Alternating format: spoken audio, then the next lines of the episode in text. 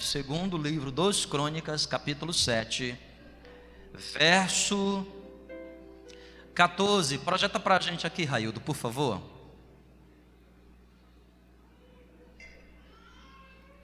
Segundo Crônicas 7, 14.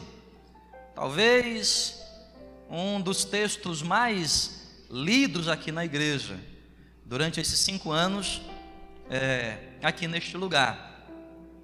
Diz assim o verso, vamos falar juntos? Se o meu povo, que se chama pelo meu nome, se humilhar e orar e me buscar e se converter dos seus maus caminhos, então eu ouvirei dos céus. Outra vez,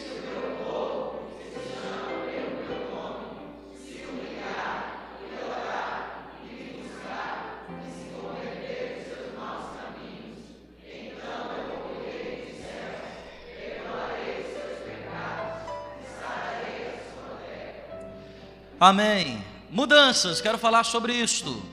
Sobre mudanças.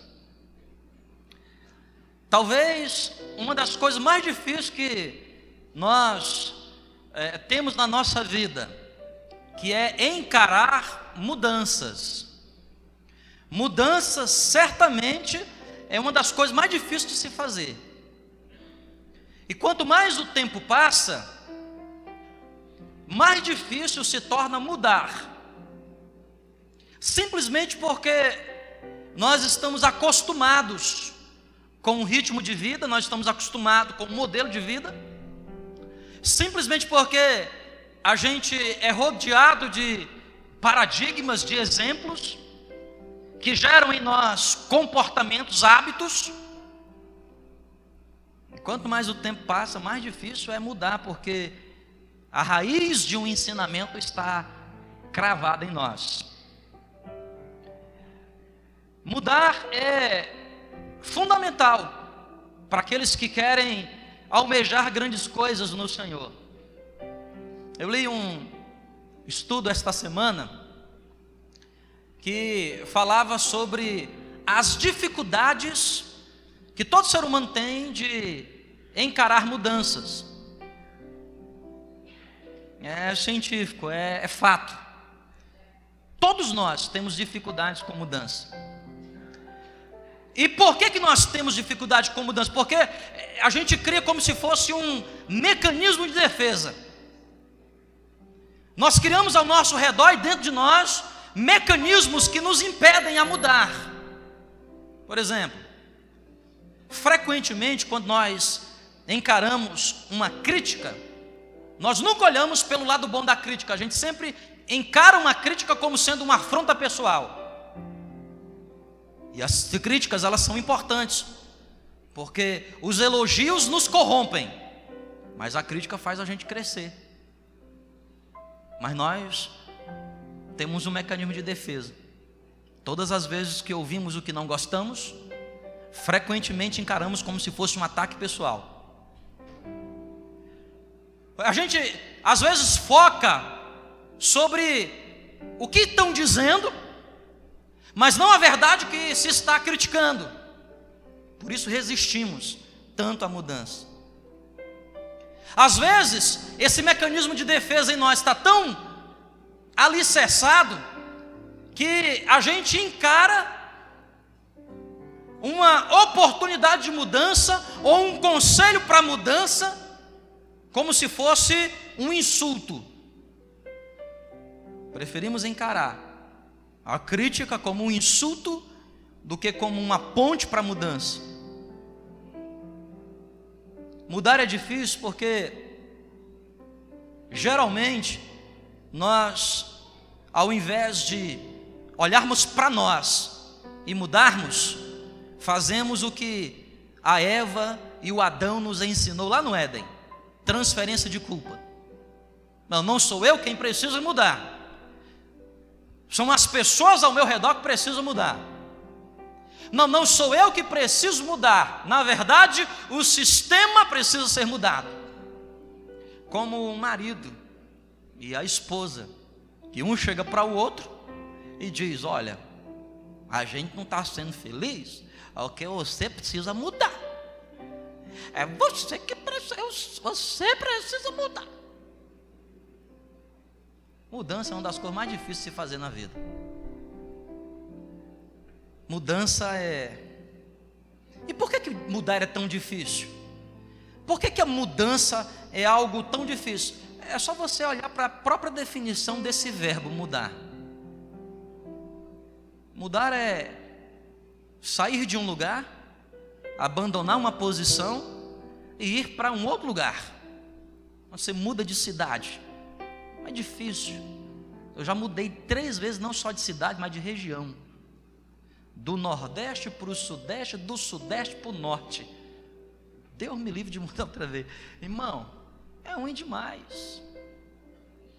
Por que, que a gente resiste tanto mudar? Porque mudança mexe com as nossas emoções. Já falei aqui em outros ambientes na igreja. Estou casado há 14 anos com aquela, a gente já mudou 13 vezes de casa. 13 vezes. Ultimamente eu tenho orado muito, feito jejum para saber se eu estou em pecado. Deus me mostra, porque esse ano eu não mudei. Mas em compensação a igreja teve que mudar. Mudança é horrível, irmão, porque mudança mexe com as nossas emoções. Mudança mexe com, com, com o nosso humor. Quem gosta de mudar, irmão? Ninguém gosta de mudar. Porque nós preferimos as, as regiões de conforto, as zonas de conforto. Por que, que mudar é tão difícil? Porque quando você é estimulado a mudar, você precisa entender que você precisa agora buscar um novo jeito de fazer aquilo que você já estava acostumado a fazer. Vocês estão entendendo? Quem está entendendo, diga amém. Mudar é difícil por causa disso. Você leva anos para adquirir um hábito, e aí, quando você está vivendo aquele hábito há anos, as circunstâncias, as coisas, quem sabe Deus, a palavra, te incita, te estimula a mudar. E é tão difícil por quê? Ora, você já está no automático. Você já está vivendo uma vida no automático. Aquilo que você faz é, é, é automático. Porque você foi ensinado assim, teu pai te disse que era assim, o avô falou que era assim, botaram até o teu nome de Gabriela.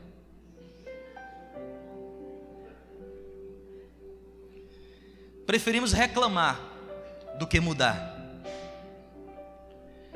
Mudar é difícil porque significa achar uma nova direção. Mudar é difícil porque significa que eu tenho que escrever um novo caminho.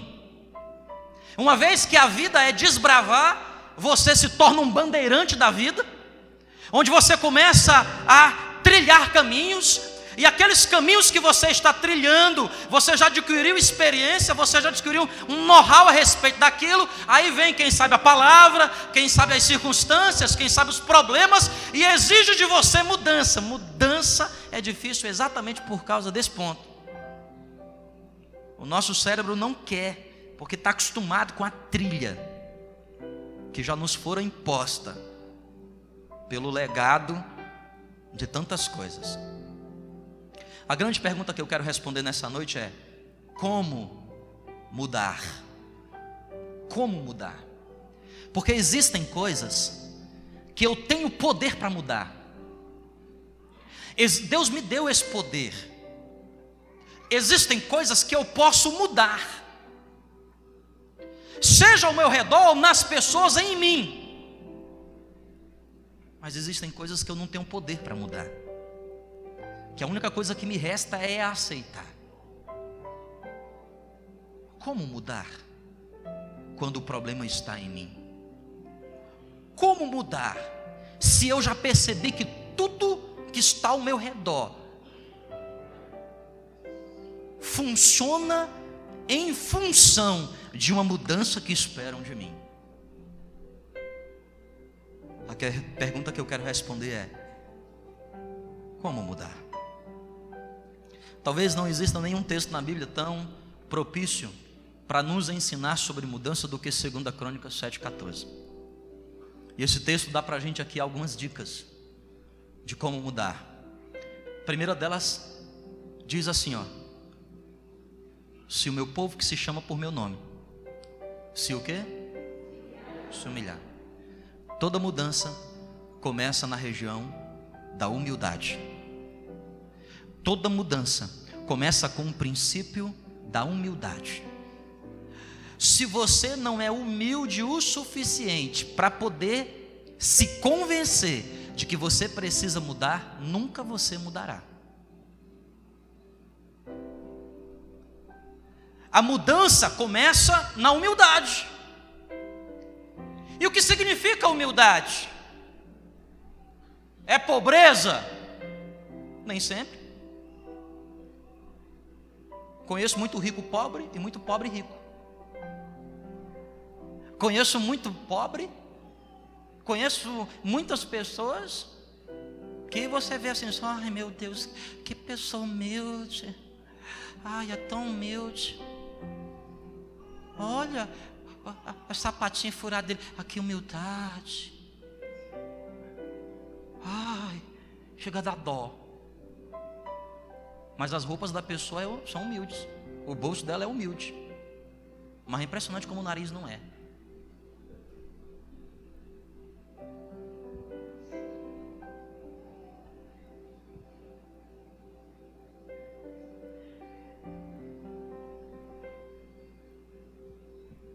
Senhor.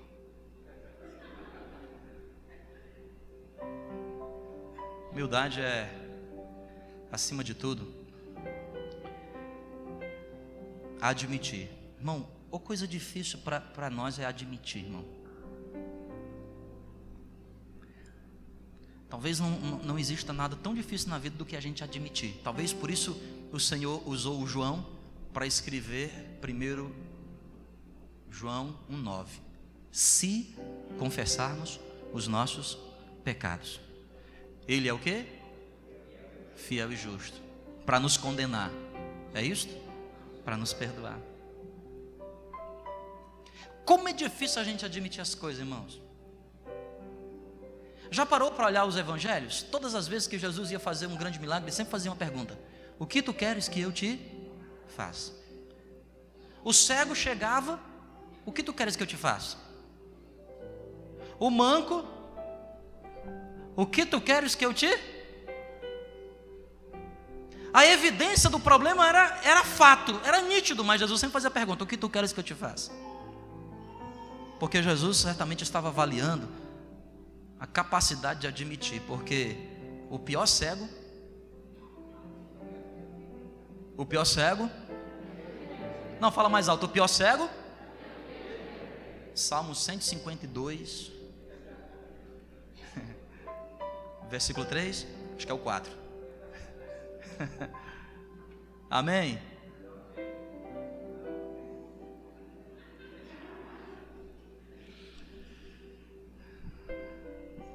Humilhar é, é, é, a gente admitir, é confessar isso. Ó, três verbos difíceis de viver. Três verbos. Diga assim comigo: admitir, confessar, confessar. se submeter. Ou então submeter, né? Vamos lá? Admitir, confessar, submeter. Tudo isso é sinônimo de humilhação. Por isso que a palavra de Deus começa dizendo: Se o meu povo que se chama por meu nome se humilhar, admitir, confessar, e não somente isto, mas obedientemente se submeter, eu ouvirei dos céus. Quando que a minha oração não passa do, do teto? Quando eu faço a oração do fariseu. Jesus me ensina em Lucas. O fariseu batia no peito e dizia: Senhor, graças te dou, porque eu não sou como esse pobre pecador que está aqui na igreja. Eu te louvo porque, Senhor, tu me deste uma boa índole, tu me deste uma boa profissão, o Senhor me deu boas condições. Senhor, eu te louvo pelos filhos que tem. Ah, Senhor, eu te louvo. Mas a Bíblia diz que o Senhor não aceitou a oração do fariseu, porque o fariseu não se humilhava. E a Bíblia diz que aquele que se humilha debaixo da poderosa mão do Senhor, ao seu tempo o exaltará.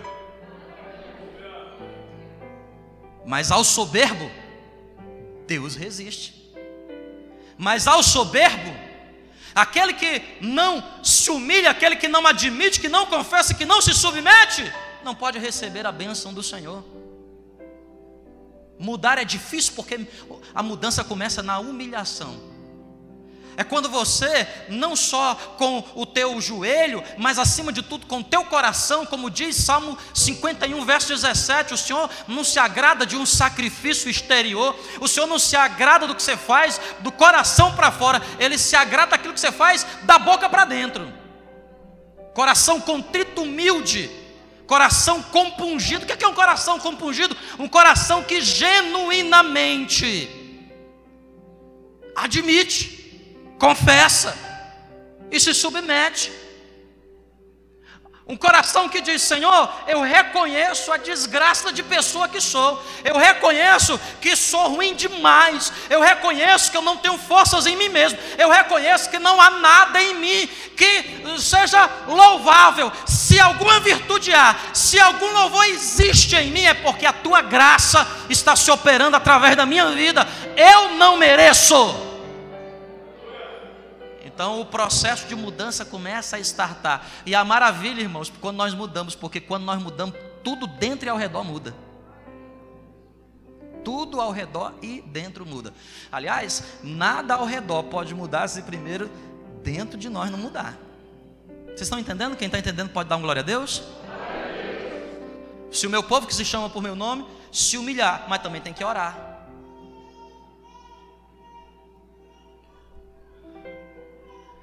Não precisa você abrir, pode anotar, vem cá, segundo Reis 20. Fala da história de um dos mais, é, como posso dizer, admiráveis reis de Israel. O nome dele é Ezequias. Ezequias foi um, um, um grande rei. E lá em, em Segundo Reis, capítulo 20, narra uma história. Muitos aqui já sabem. Ezequias adoeceu. Vamos ler esse texto juntos? Segundo Reis, capítulo 20, verso de 1 a 5. Olha que coisa interessante. Um rei que adoeceu. Porque a doença também acomete os fiéis. A dificuldade também bate na porta dos fiéis. Naqueles dias Ezequias adoeceu. E a enfermidade era o quê? Mortal. Não é que ela dava mortal, é que ela ia matar. Uma doença mortal. E veio ter com ele quem? Eita, já entrou o profeta. O profeta chegou. Meu pai do céu. Quando anunciaram para Ezequiel, quem, quem, que, que Ezequiel pensou? Meu Jesus, chegou o profeta, agora o negócio vai, agora vai espocar. Aí o que é que o profeta disse? Assim diz o Senhor. Põe em ordem o quê? Aí ele já pensou, maravilha, a bênção está chegando. Hum, vou colocar minha casa em ordem porque a, a bênção está chegando. Aí a bênção de Deus eu não rejeito. Olha o que diz o verso 2. Então virou Ezequias o rosto para a parede e orou a quem? Porque a notícia que o profeta trouxe não foi boa. Põe em ordem a tua casa, no verso 1, e no final diz o quê? Que ele vai o quê? Olha, irmão, que benção, irmão, hein? Quem gostaria de receber um profeta desse? Levanta a mão. Ninguém nessa hora, né? Mas se fosse um profeta para dizer, eis que te digo, um carro novo te aguarda na saída do estacionamento. Meu pai, tá vendo como é forte, irmão? Eu não sei porque eu não prego essas mensagens, rapaz. Mas ninguém já pensou, entra a profeta do Senhor, a profetisa do Senhor, a ponto, deixa que ela vem apontando para você. Você, né? Você, quem sabe, meu pai é para. Eita, é para mim. Faz até, está apontando para outra pessoa, você diz, né? É comigo. o profeta está dizendo para você assim: isso aqui, põe em ordem tua casa, porque é beleléu. Você vai para o beleléu. Vai morrer.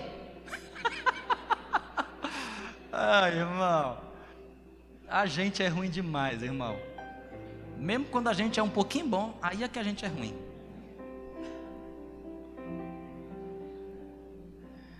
Mas o verso 2 diz que Ezequias o quê? Orou. O 2. Voltou o rosto para a parede e fez o quê? Se o meu povo que se chama por meu nome se humilhar. E o quê? Orar. O que é orar? Primeira coisa. Orar é pedir ajuda. Orar é o quê? Não, fala mais alto, por favor. Orar é o quê? Pedir ajuda, irmão. Você ora, sabe o que significa a palavra oração? Pedir. Pedir, pedir e dar-se-vos-á. Sabe o que significa orar? Pedir. Por que, que a gente não recebe? Porque a gente pede mal. Para os nossos próprios deleites. Mas orar é pedir ajuda. Quantas pessoas, irmãos, não estão experimentando a mudança que Deus tem para a vida dela, porque não pede ajuda, morre calado. Morre calado, não pede ajuda. Sabe por quê? Pedir ajuda na nossa cabeça é sinônimo de fraqueza. Por que, que eu vou dar o meu braço a torcer? Não, não peço ajuda, não. Pede ajuda, não peço, não. Vai quebrar. Quebra, mas eu não peço. Gente ruim demais, irmão, porque não pede ajuda. E Deus lá do céu, Deus lá do céu está dando um armiloque, né? Está dando um armiloque no braço. Sabe o que é, né? Quem está entendendo aqui do coisa, não? Está entendendo, né? Vai quebrar o braço do cidadão. Deus está com o braço esticado. E o cara resistindo. Bate. Bato nada. Mas não pede ajuda, não pede ajuda para Deus, não pede ajuda para ninguém. Casal que morre sozinho porque não pede ajuda para ninguém, achando que casamento é ele viver. É... Irmão, presta atenção, todos nós precisamos de ajuda. Eu estou 14 anos casado, irmão, todo ano eu penso em me separar.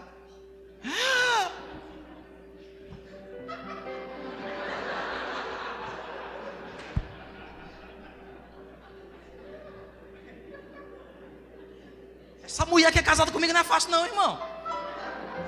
Vou aproveitar que ela saiu, não saiu aí?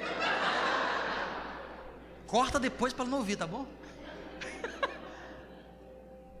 irmão, e você acha que é o quê? Ai, pastor, mas o senhor é pastor. É por isso, irmão, que eu sou pastor. Você sabe qual é a teoria de Deus para um pastor?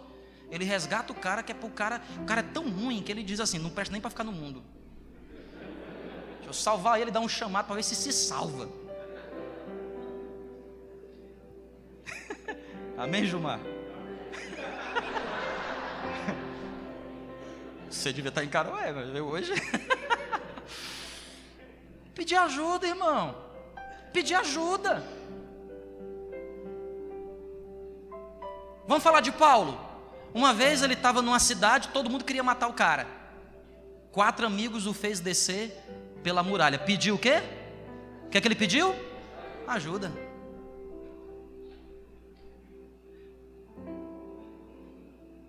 O que falar daquele paralítico? Que Jesus estava pregando e uma grande multidão na casa, não tinha nenhum jeito dele entrar, mas quatro amigos abriram o telhado e o desceu por entre o telhado. O que é que ele fez? Ele pediu o quê? Ajuda. João capítulo 5. O que é que o paralítico do tanque de Betesda ele fala? Senhor, estou com 38 anos nesse lugar aqui. Eu estou há 38 anos padecendo desta enfermidade, porque ninguém me ajuda.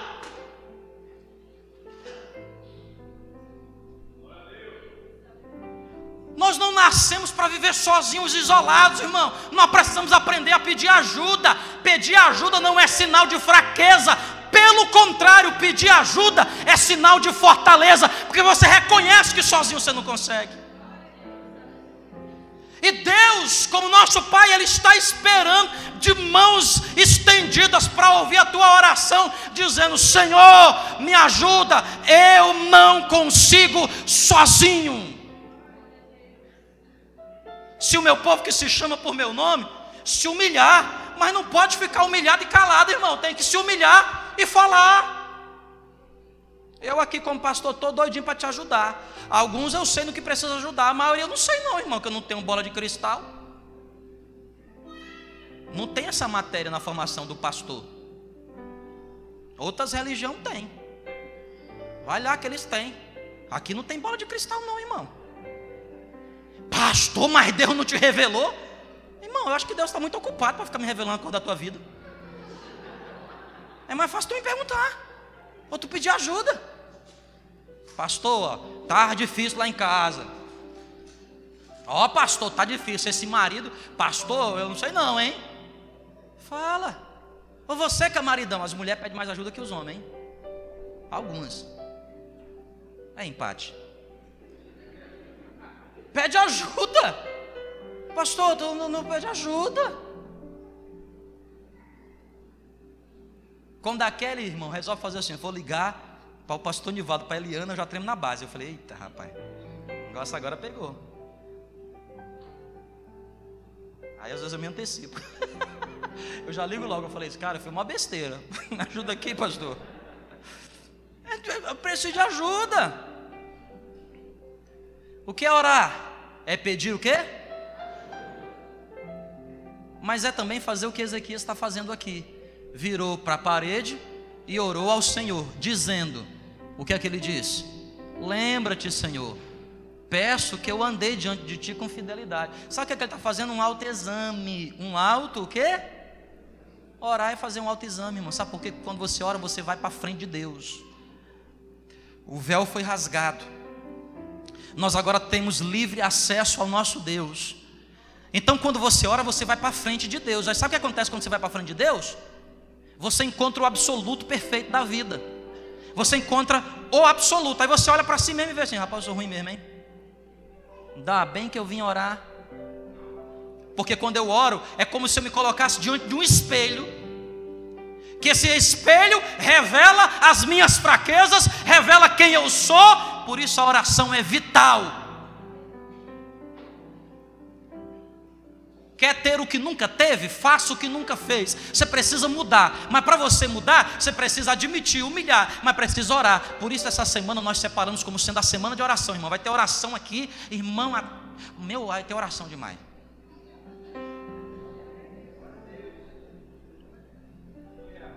A juventude está orando faz quantas semanas, Mel? Quatro semanas que esses jovens estão orando, irmão. Estão orando. Já posso sentir o cheiro das. Hum, hum. Ai. Quarta-feira vai ter oração. Depois do culto, começa 23 horas, vai ter oração. Madrugada inteira, vem orar. Quinta-feira nós vamos fazer um relógio de oração. Como é que é o relógio de oração? Deixa eu explicar aqui, o relógio de oração. Começa quinta-feira, 22 horas. Então você tem das 22 às 23, das 23 à meia-noite, da meia-noite à uma, da uma às duas, até chegar às 22 do, da sexta-feira. Serão 24 horas aqui, pessoas orando. Agora, não faz aquela oração do vou orar seis horas.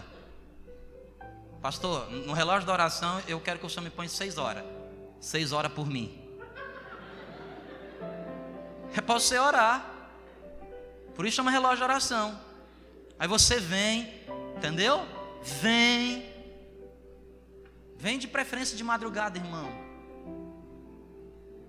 Mas não pode vir de madrugada, então vem de dia. Às vezes você falta uma hora do seu trabalho, presta atenção aqui para pagar uma conta no banco. Você não pode pedir licença ao teu chefe lá uma hora para você vir buscar a Deus? Se o filho está enfermo, você dá um jeito de tirar uma hora para poder cuidar da saúde ou fazer uma consulta médica. Que uma hora não dá, três horas. Que eles te põem te esperando para depois te atender 40 minutos.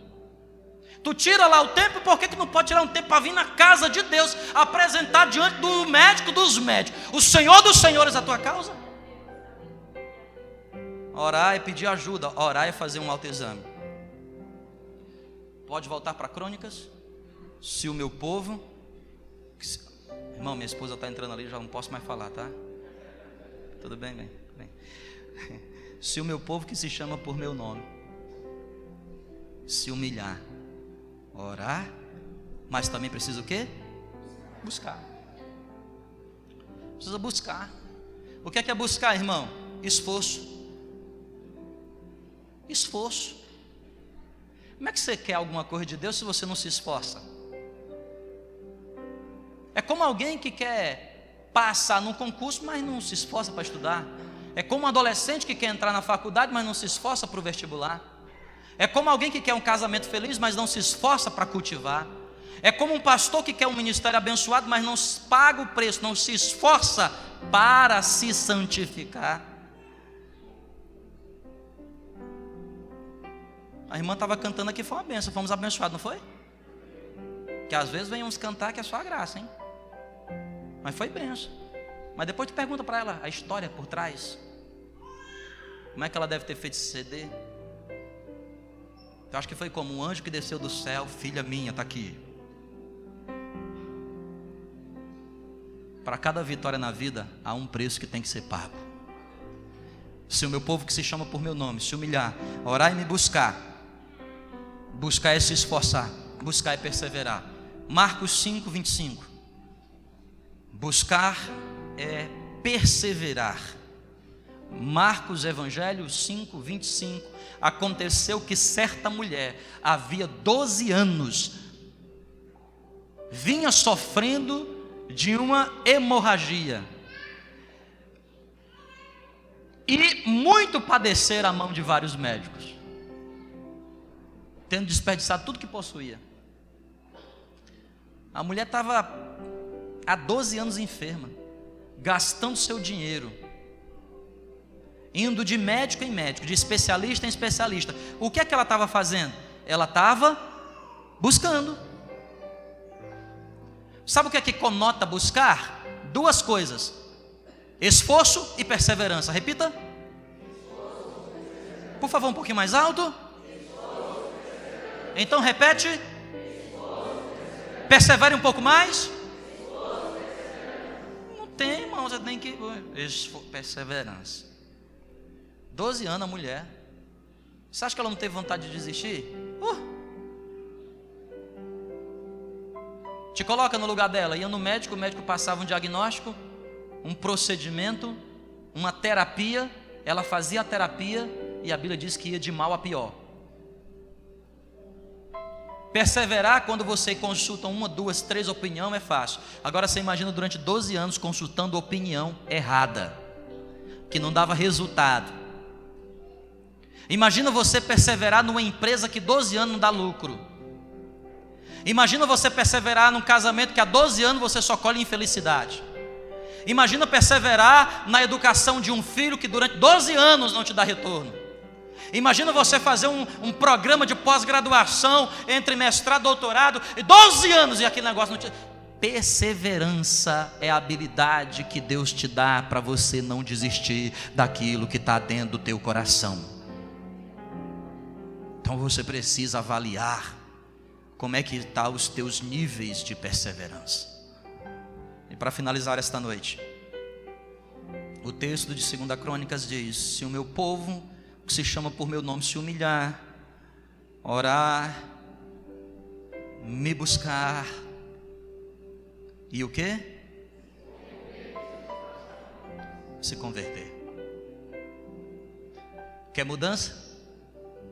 Você precisa de conversão.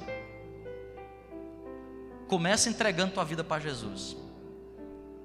Você quer colher alguma coisa na sua vida? Tudo começa nele. Você nunca fez? Você pode fazer isso dentro do seu coração agora, aí, na hora que você quiser. Não precisa ficar levantando a mão. Pode fazer dentro do seu coração. Mas também você pode se converter diariamente. Eu li uma vez um livro do Billy Graham que ele disse o seguinte: todo dia é uma oportunidade que Deus me dá para me converter outra vez. Todo dia é uma oportunidade que Deus me dá para eu me converter outra vez. Sabe por quê? Porque a raiz da conversão é arrependimento. Raiz da conversão é arrependimento. Eu me humilho, eu oro, eu busco. Aí sabe o que é que Deus faz? Você se humilha, você ora e você busca. Então Deus revela. E o que é que Ele revela? As coisas que você está fazendo de errado. Revela o quê? Ai, pastor, já não gostava de oração, agora que eu não oro mesmo. Ai, pastor, eu pensei que ele ia revelar para mim o carro, a casa que eu tanto sonho. Ai, pastor, eu tô ficando para titia, 22 anos. Eu preciso de um marido. Você queria revelar o meu marido. Oh, aleluia. Ele vai revelar é o que você precisa mudar, oh, Davi. Ele vai revelar são as coisas que precisa acertar na sua vida. Ele vai te mostrar na palavra dele o absoluto real, o que é que você precisa, o que é que está fora do padrão. Ele vai fazer uma comparação entre você e a conduta de Cristo, e você vai perder. Então você precisa tomar uma atitude que é se arrepender, se converter dos seus maus caminhos. O que significa converter? Primeiro, mudar de paradigma, mudar de modelo que você se inspira. Se esse modelo de vida que você está se inspirando fosse tão bom assim, por que, que ele só te trouxe até aqui? Se esse modelo que você se inspira é um modelo que traz resultados para a tua casa e para a tua família, então você precisa seguir esse modelo.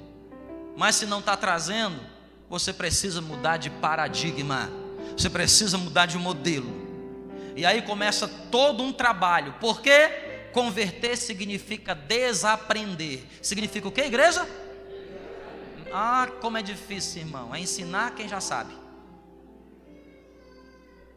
Não é difícil, irmão. Quando eu vou dar aula, irmão, como é difícil você pegar aquele aluno que já sabe. Aí quando você começa a ensinar, ele diz: Não, professor. Primeira pé, não. Aí você começa a descobrir que ele aprendeu errado. Porque ele acha que sabe. Ele acha que sabe. Ele está cheio de si. Ele está lotado. Ele está até a tampa. Cheio de coisas. E não tem um coração ensinável, não se permite ensinar, porque para poder mudar tem que desaprender. Aí, irmão, aí começa a guerra. Como é que você vai ensinar um bicho daquele tamanho a desaprender? Vezes o camarada já viveu 40 anos. Vai ensinar ele a desaprender. Não é assim. Não, mas eu aprendi assim. Mamãe disse que era assim, papai disse que era assim, vovô disse que era assim, e o pastor atrapalhadinho também disse que era assim. Aí você, meu pai do céu. Vamos lá.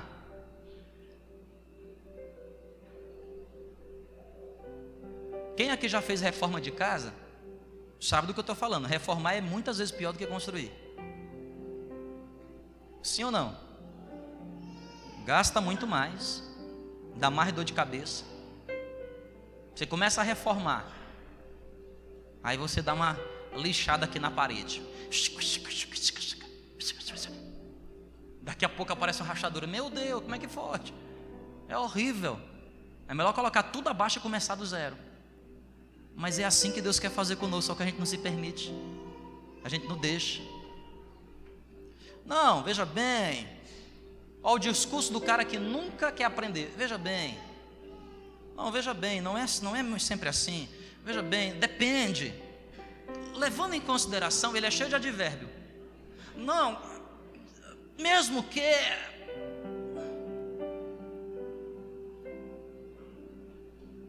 Aí vai encontrar dificuldade, irmão.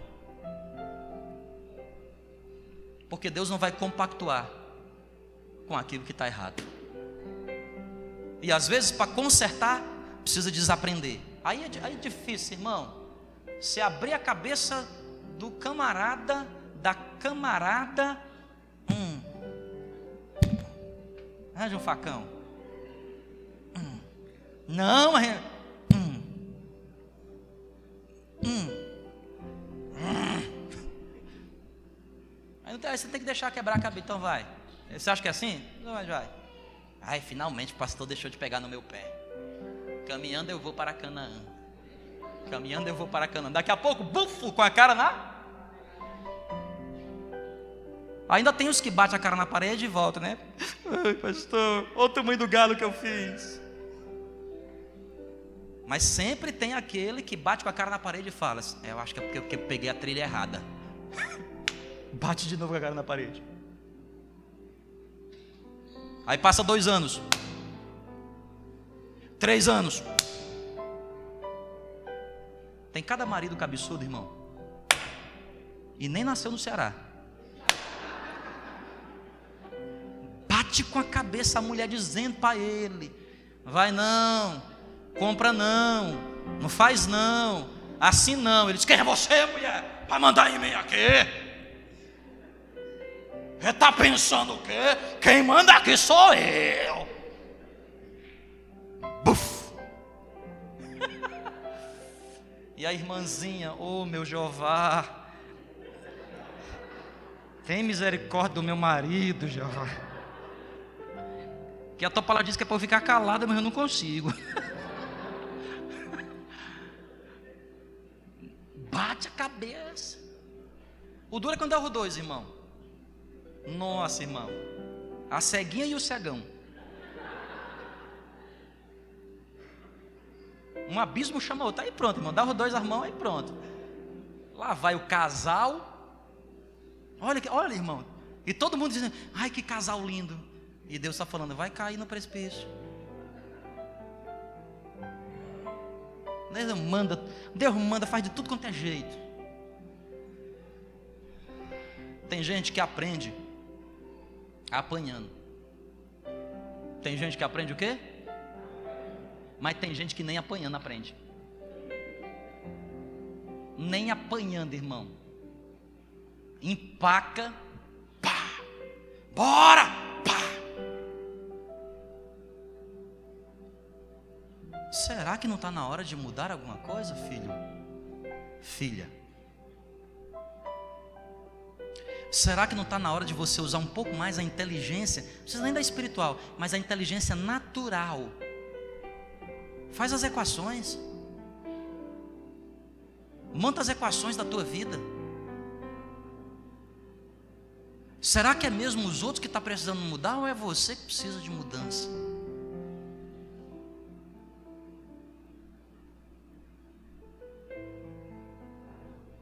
Mudar é difícil. Porque mudar exige desaprender para aprender de novo. Eu quero finalizar com Lucas capítulo 5. Aliás, desculpe, Lucas 19, Raildo. Lucas 19. Vou pedir para o pessoal do louvor me ajudar aqui. Vem aqui rapidamente. Lucas capítulo 19.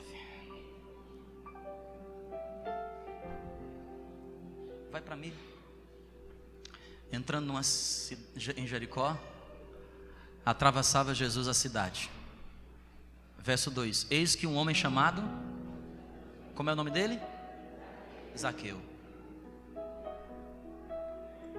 maioral dos publicanos e rico, riquíssimo, procurava ver, ver, procurava ver quem era Jesus, mas não podia porque era baixinho. Então, correndo adiante, subiu numa pequena árvore, porque sabia que Jesus iria passar por ali. Quando Jesus chegou àquele lugar, olhando para cima, disse o quê? Zaqueu, desce depressa, pois me convém ficar em sua casa. Vamos continuar o texto? Ele desceu a toda pressa e recebeu Jesus com alegria. Todos os que viram isto murmuravam, dizendo: Quem dizendo que ele se hospedara como um homem pecador, porque Zaqueu era um publicano e um ladrão, um 71. Entre mentes, Zaqueu se levantou e disse ao Senhor: Mestre, Senhor, resolvo dar aos pobres metade dos meus bens. E se alguma coisa tenho defraudado alguém, eu quero restituir quatro vezes mais. Verso 9. Então Jesus diz: Hoje houve salvação nesta casa. Pois também este é filho de. Arrependimento é mudar. Arrependimento é abandonar o velho estilo de vida. Arrependimento é deixar de lado pecados que te atrapalham hoje. Existem alguns pecados que são bem evidentes, mas os piores pecados estão lá dentro da gente. Ninguém consegue detectar facilmente, mas você e Deus sabe que precisa ser mudado. A melhor mudança que você pode trazer para todo mundo é mudar você mesmo. É difícil? Extremamente difícil. Eu não estou falando aqui de algo fácil. Entregar a vida para Jesus é fácil. Difícil é se submeter a Ele para deixar Ele ser seu Senhor. Ser parte de uma igreja é fácil. Difícil é você mudar para o bem comum de todos. Você só pode fazer isso se você tiver um coração como o de uma criança. Você só pode experimentar isto se você genuinamente se humilhar, se prostrar e adorar o Senhor neste lugar. Neste lugar, tu és real.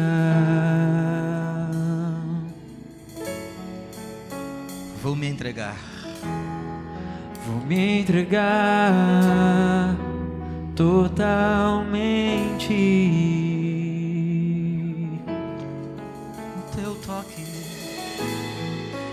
Teu toque abriu os olhos do meu coração. Eu posso enxergar e entender. ainda só as nossas vozes. Se eu me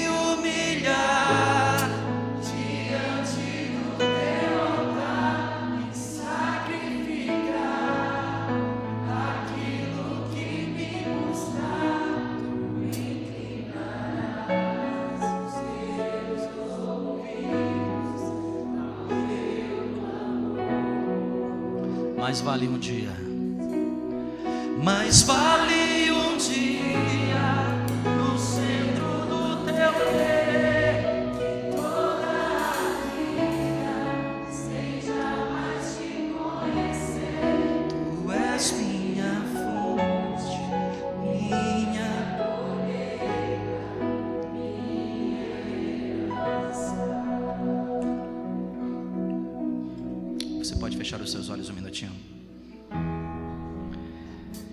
Um mar de bênçãos te aguardando.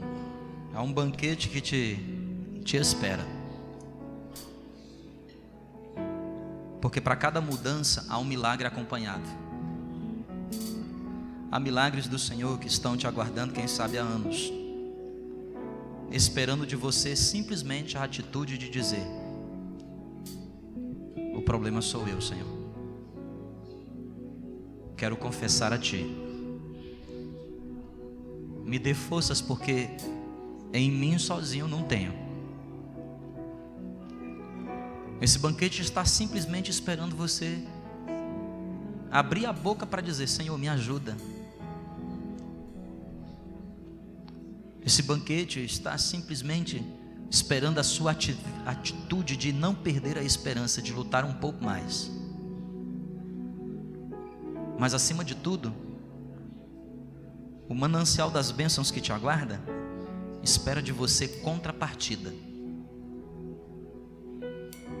Espera de você alguma mudança. Talvez você esteja vivendo guerras dentro do seu casamento.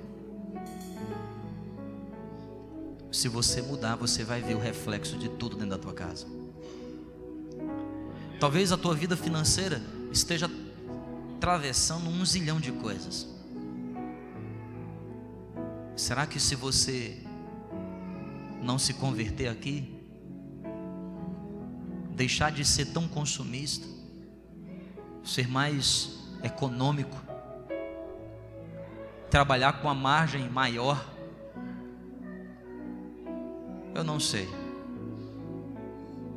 A única coisa que eu sei é que se você se humilhar diante do altar do Senhor, a palavra do Senhor diz que Ele vai vir,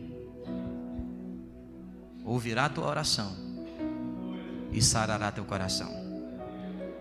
Eu quero convidar nessa noite aqui a vir nesse altar todos aqueles que de alguma maneira reconhecem que algo em sua vida precisa ser mudado. Se você vê assim, sai do seu lugar, venha dobrar o seu joelho no altar.